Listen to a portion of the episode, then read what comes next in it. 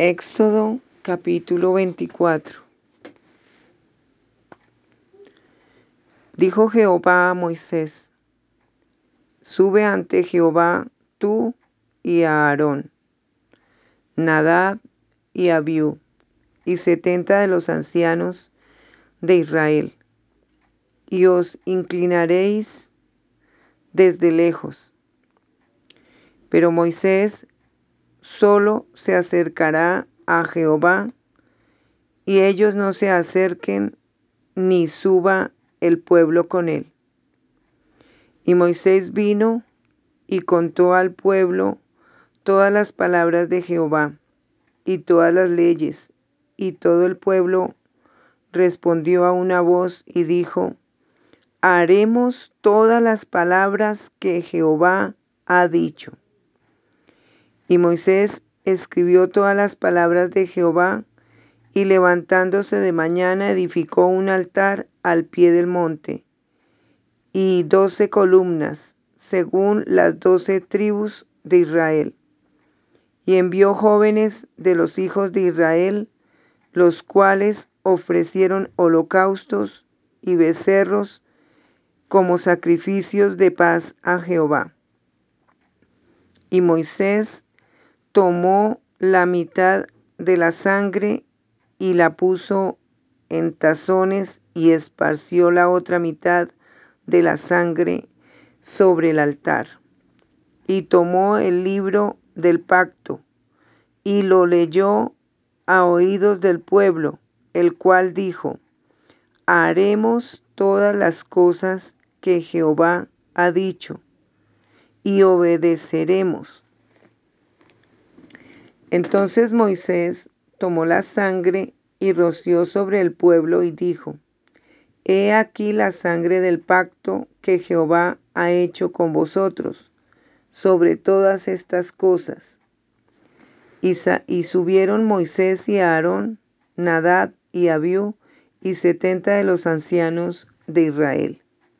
Y vieron al Dios de Israel, y había debajo de sus pies como un embaldosado de zafiro, semejante al cielo cuando está sereno. Mas no extendió su mano sobre los príncipes de los hijos de Israel, y vieron a Dios y comieron y bebieron. Entonces Jehová dijo a Moisés, Sube a mí al monte y espera allá, y te daré tablas de piedra, y la ley, y el mandamiento y mandamientos que he escrito para enseñarles. Y se levantó Moisés con Josué, su servidor, y Moisés subió al monte de Dios. Y dijo a los ancianos, Esperadnos aquí hasta que volvamos a vosotros, y aquí Aarón y Ur están con vosotros. El que tuviere asuntos, acuda a ellos. Entonces Moisés subió al monte, y una nube cubrió el monte, y la gloria de Jehová reposó sobre el monte Sinaí, y la nube lo cubrió por seis días. Y al séptimo día llamó a Moisés de en medio de la nube, y la apariencia de la gloria de Jehová era como un fuego abrasador en la cumbre del monte, a los ojos de los hijos de Israel. Y entró Moisés en medio de la nube y subió al monte. Y estuvo Moisés en el monte cuarenta días y cuarenta noches. Aquí la relación es tan, tan cercana de Moisés y Dios. Dios había escrito unos mandamientos para entregárselos a Moisés. Duró Moisés con Dios cuarenta días y cuarenta noches. ¡Guau! Eso es algo poderoso y glorioso. ¿Cómo puede uno poder estar con Dios específicamente de estar con Él? Apenas nosotros oramos un poco, leemos un poco la palabra de Dios, pero no perseveramos en estar mucho en la presencia de Dios, porque tenemos cosas que hacer, que el trabajo, que los hijos, que distracciones y distracciones por todo lado. Y hemos dejado a Dios en gran manera. Llámese pastores, llámese líderes, evangelistas, maestros, en la humanidad. Estamos llenos de distracciones, llenos de circunstancias, de consecuencias que estamos viviendo por causa del pecado, de nuestros pecados. Y eso nos ha alejado de poder tener una relación muy cercana con Dios. No dependemos realmente totalmente de Dios como Él quisiera. Y hemos dejado a Dios por tantas cosas en el mundo cuando podríamos tenerlo tan cerca, ¿verdad? Miremos a ver qué pasa en el siguiente capítulo. Éxodo 25. Jehová habló a Moisés diciendo, Di a los hijos de Israel que tomen para mí ofrenda de todo varón que la diere de su voluntad, de corazón tomaréis mi ofrenda.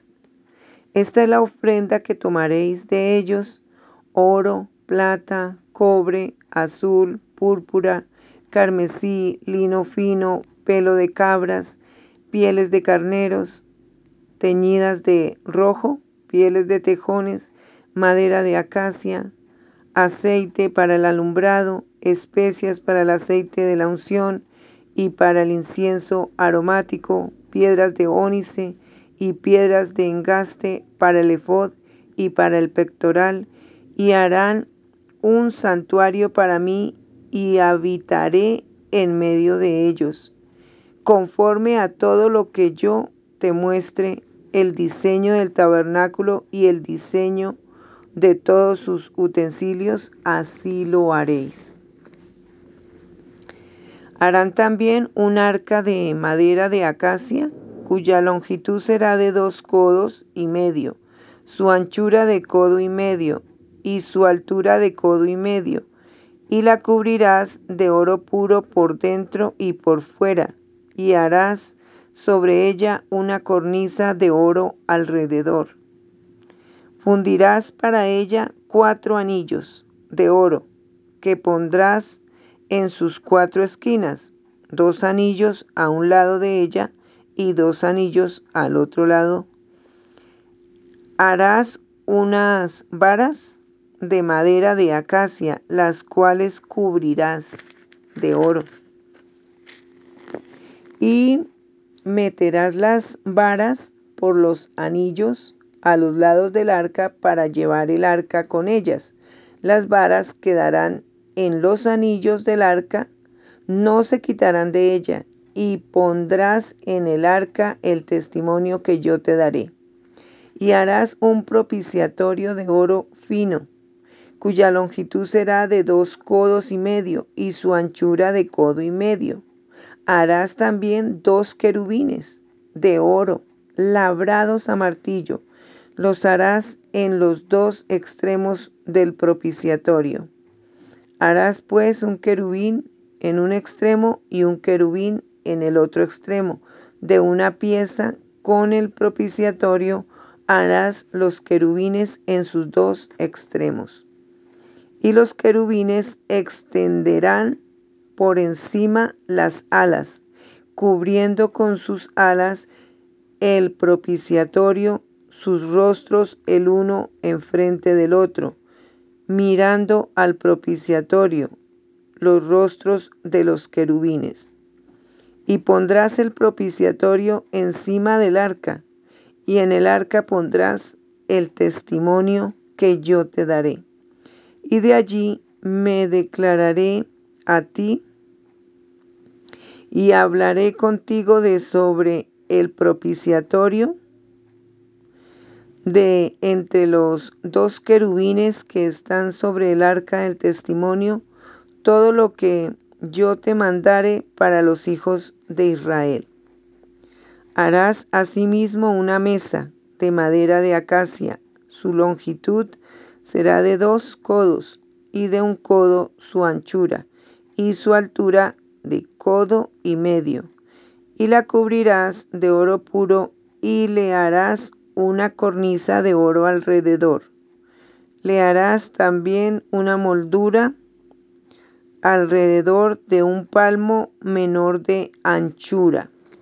Y harás a la moldura una cornisa de oro alrededor. Y le harás cuatro anillos de oro, los cuales pondrás en las cuatro esquinas que corresponden a sus cuatro patas. Los anillos estarán debajo de la moldura para lugares de las varas para llevar la mesa. Harás las varas de madera de acacia y las cubrirás de oro, y con ellas será llevada la mesa. Harás también sus platos, sus cucharas, sus cubiertas y sus tazones con que se libará de oro fino la, los harás. Y pondrás sobre la mesa el pan de la proposición delante de mí continuamente. Harás además un candelero de oro puro, labrado a martillo. Se hará el candelero, su pie, su caña, sus copas, sus manzanas y sus flores serán de lo mismo y saldrán seis brazos de sus lados, tres brazos del candelero a un lado y tres brazos al otro lado, tres mm, copas en forma de flor de almendro en un brazo, una manzana y una flor, y tres copas en forma de flor de almendro en otro brazo, una manzana y una flor, así en los seis brazos que salen del candelero y en la caña central del candelero cuatro copas en forma de flor de almendro, sus manzanas y sus flores.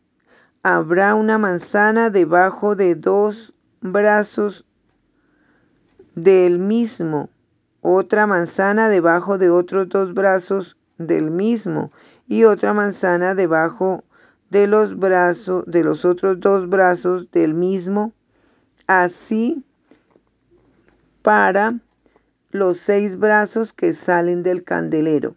Sus manzanas y sus brazos serán de una pieza, todo ello una pieza labrada a martillo de oro puro.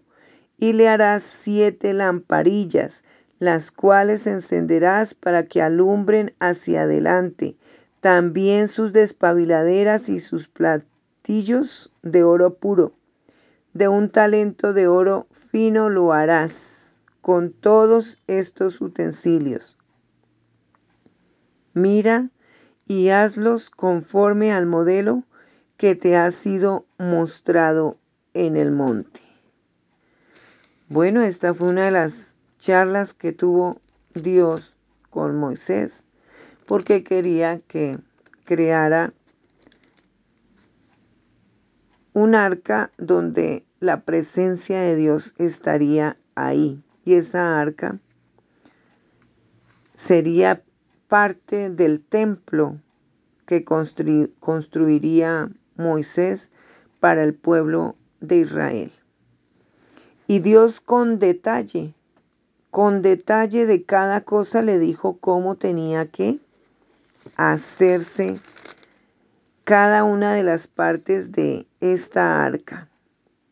Llevaba querubines, ángeles, llevaba un candelero y todo tenía claramente su forma, algo muy creativo, muy bonito, siempre con los mejores materiales, el oro, la plata, eh, buena madera de acacia. Hasta el nombre es bonito, acacia. Entonces Dios diseñó este proyecto para que Moisés, al llegar al pueblo nuevamente, lo, lo mandara a hacer. Miremos el capítulo 26 de Éxodo. Harás el tabernáculo de diez cortinas de lino torcido, azul, púrpura y carmesí, y lo harás con querubines de obra primorosa. La longitud de una cortina de 28 codos y la anchura de la misma cortina de cuatro codos. Todas las cortinas tendrán una misma medida. Cinco cortinas estarán unidas una con la otra y las otras cinco cortinas unidas una con la otra y harás lazadas de azul en la orilla de la última cortina de la primera unión. Lo mismo harás en la orilla de la cortina de la segunda unión. Cincuenta lazadas harás en la primera cortina y cincuenta lazadas harás en la orilla de la cortina que está en la segunda unión. Las lazadas estarán contrapuestas la una a la otra. Harás también cincuenta corchetes de oro, con los cuales enlazarás las cortinas la una con la otra y se formará un tabernáculo. Harás asimismo cortinas de pelo de cabra para una cubierta sobre el tabernáculo. Once cortinas harás. La longitud de cada cortina será de 30 codos y la anchura de cada cortina de 4 codos. Una misma medida tendrán las 11 cortinas. Y unirás cinco cortinas aparte y las otras seis cortinas aparte. Y doblarás la sexta cortina en el frente del tabernáculo y harás cincuenta lazadas en la orilla de la cortina al borde en la unión y cincuenta lazadas en la orilla de la cortina de la segunda unión. Harás asimismo cincuenta corchetes de bronce, los cuales meterás por las lazadas y enlazarás las uniones para que se haga una sola cubierta. Y la parte que sobra en las cortinas de la tienda, la mitad de la cortina que sobra colgará a espaldas del tabernáculo.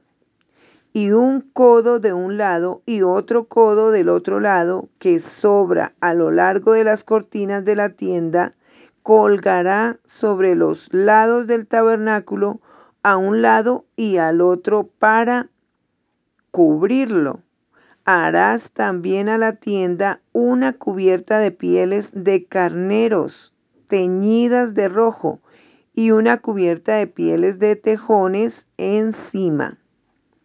Y harás para el tabernáculo tablas de madera de acacia que estén derechas. La longitud de cada tabla será de diez codos y de codo y medio la anchura. Dos espigas tendrá cada tabla para unirlas una con otra. Así harás todas las tablas del tabernáculo. Harás pues las tablas del tabernáculo, veinte tablas al lado del mediodía al sur. Y harás cuarenta basas de plata debajo de las veinte tablas, dos basas debajo de una tabla para sus dos espigas y dos basas debajo de otra tabla para sus dos espigas. Y al otro lado del tabernáculo, al lado del norte, veinte tablas y sus cuarenta basas de plata, dos basas debajo de una tabla y dos basas debajo de otra tabla. Y para el lado posterior del tabernáculo, al occidente, harás seis tablas. Harás además dos tablas para las esquinas del tabernáculo en los dos ángulos posteriores, las cuales se unirán desde abajo y asimismo y se juntarán por su alto con un gozne. Así será con las otras dos, serán para las dos esquinas.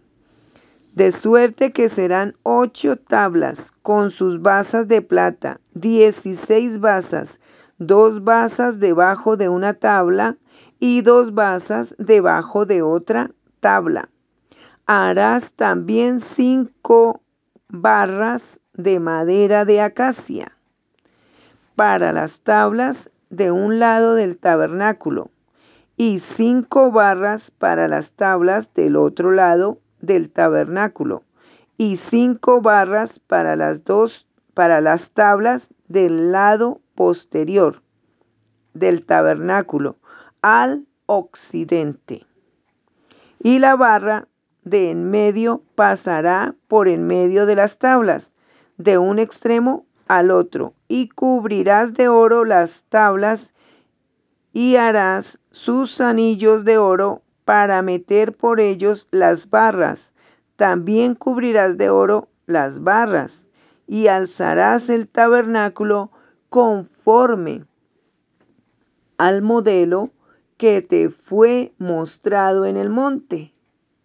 También harás un velo de azul, púrpura, carmesí y lino torcido. Será hecho de obra primorosa, con querubines, y lo pondrás sobre cuatro columnas de madera de acacia cubiertas de oro.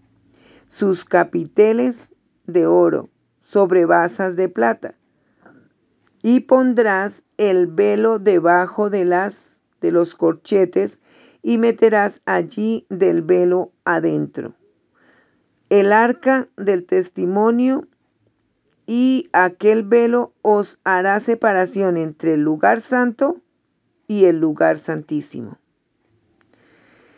Pondrás el propiciatorio sobre el arca del testimonio en el lugar santísimo y pondrás la mesa fuera del velo y el candelero enfrente de la mesa al lado sur del tabernáculo y pondrás la mesa al lado del norte. Harás para la puerta del tabernáculo una cortina de azul púrpura, carmesí, lino torcido, obra de recamador. Y harás para la cortina cinco columnas de madera de acacia, las cuales cubrirás de oro con sus capiteles de oro y fundirás cinco basas de bronce para ellas. Bueno, vemos cómo Dios provee todo, porque para hacer esta tienda, este templo, en forma de tienda de campaña, se requería bastante material y muy excelente material. Dios proveería absolutamente todo, incluso las personas que lo harían.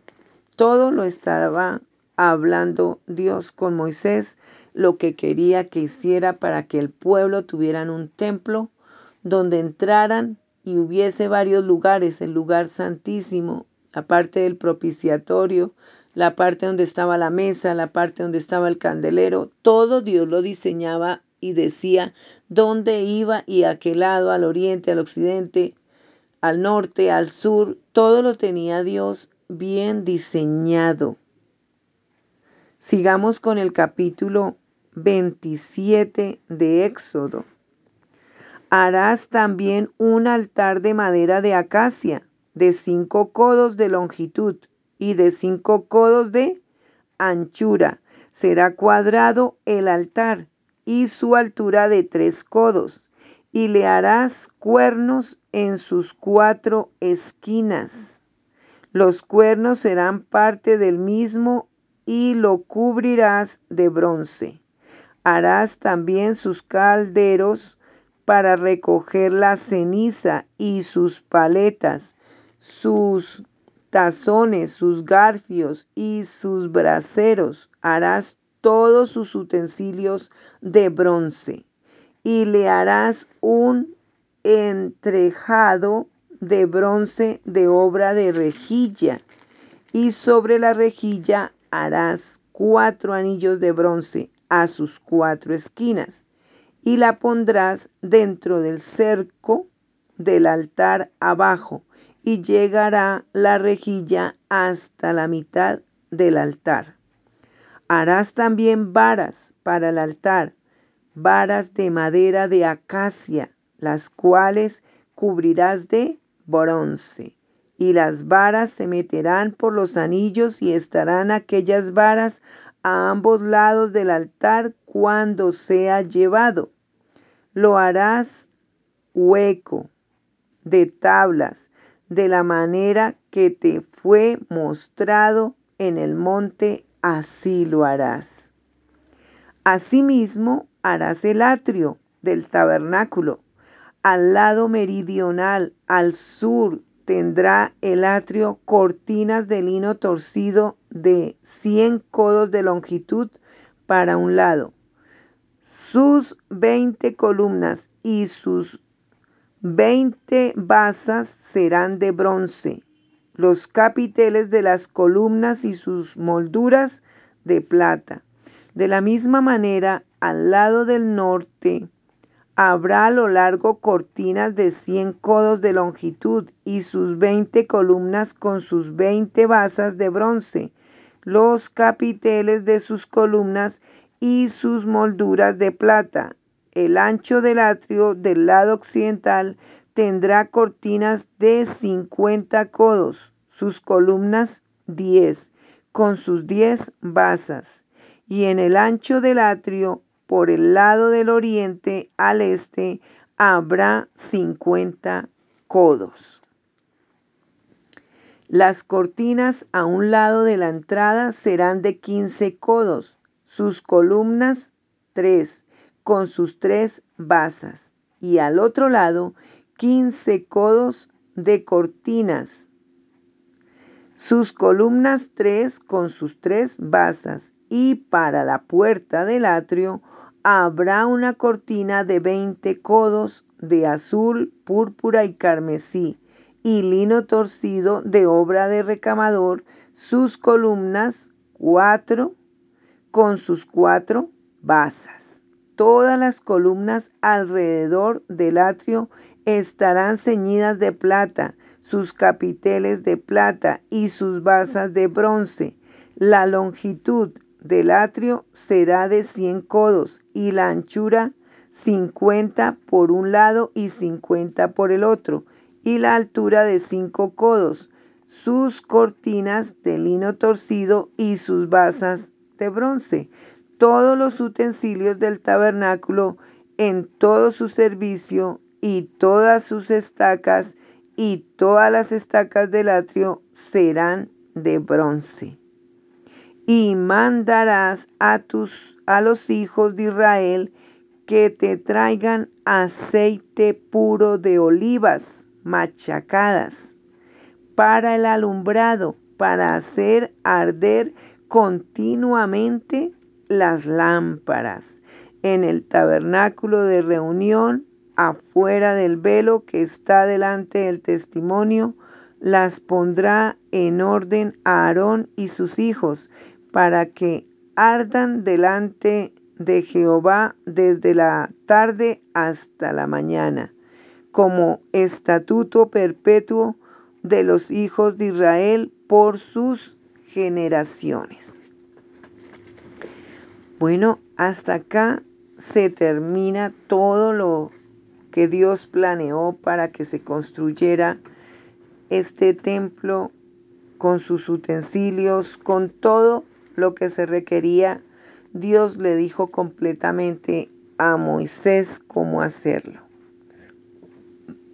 Nosotros tenemos que ser eso, diseñar, planear algo para hacerlo y que salga bien.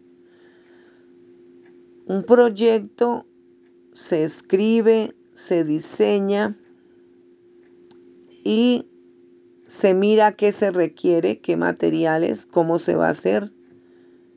Así tiene que ser también un hogar. Un hogar no es cualquier cosa. No es que yo me emocioné, me enamoré y me metí con cualquiera como suele pasar. Bueno, no es que la gente sea cualquiera, ¿verdad? Pero sin Dios es como si lo fuéramos. Y erramos en nuestros sentimientos, muchas veces nos equivocamos. Y pues de ahí vienen las consecuencias de nuestras equivocaciones por no tener a Dios y por ende no consultarlo si no se conoce.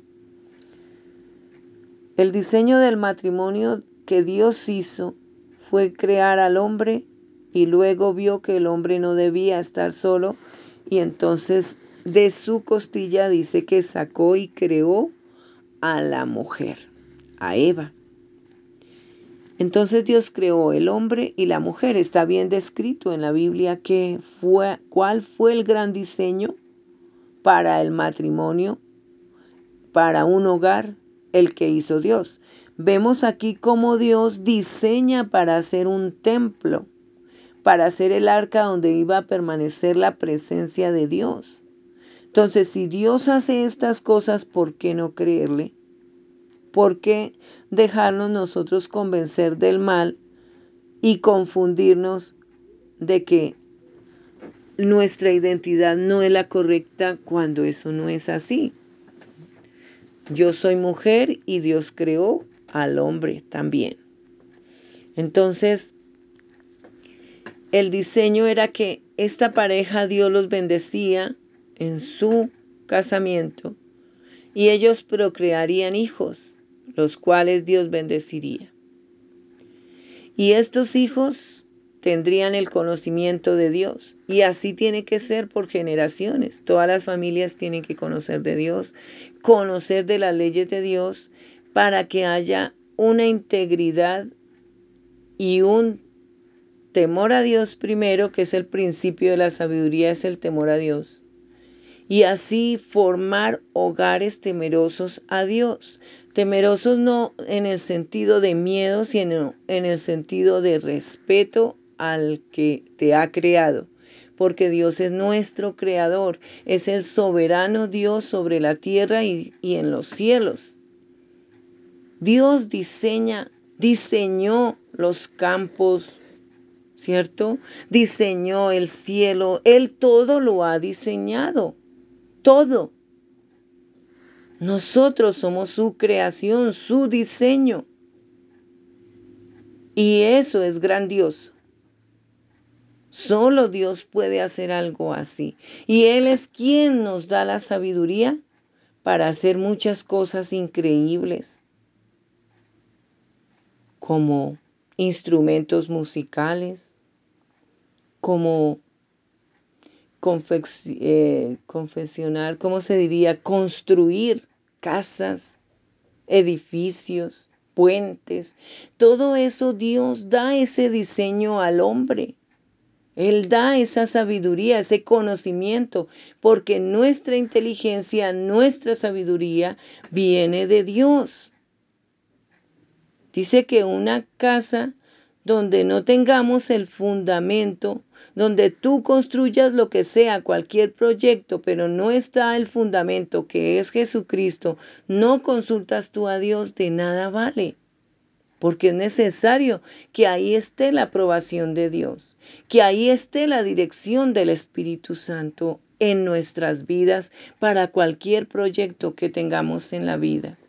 Que Dios sea el primero en decirnos, sí, eso está bien, yo lo apruebo, yo te daré todos los recursos, yo te daré todo lo que necesites, pero me gustaría que le hicieras esto y esto. Qué bueno sería que Dios nos indicara aún más cómo le gustaría que fuera nuestra vida, cómo le gustaría que fuera cada proyecto que hiciéramos donde todo fuera limpio, donde todo fuera honesto, donde todo fuera legal, donde realmente ahí no hubiera nada malo, sino todo correcto en la luz de Dios.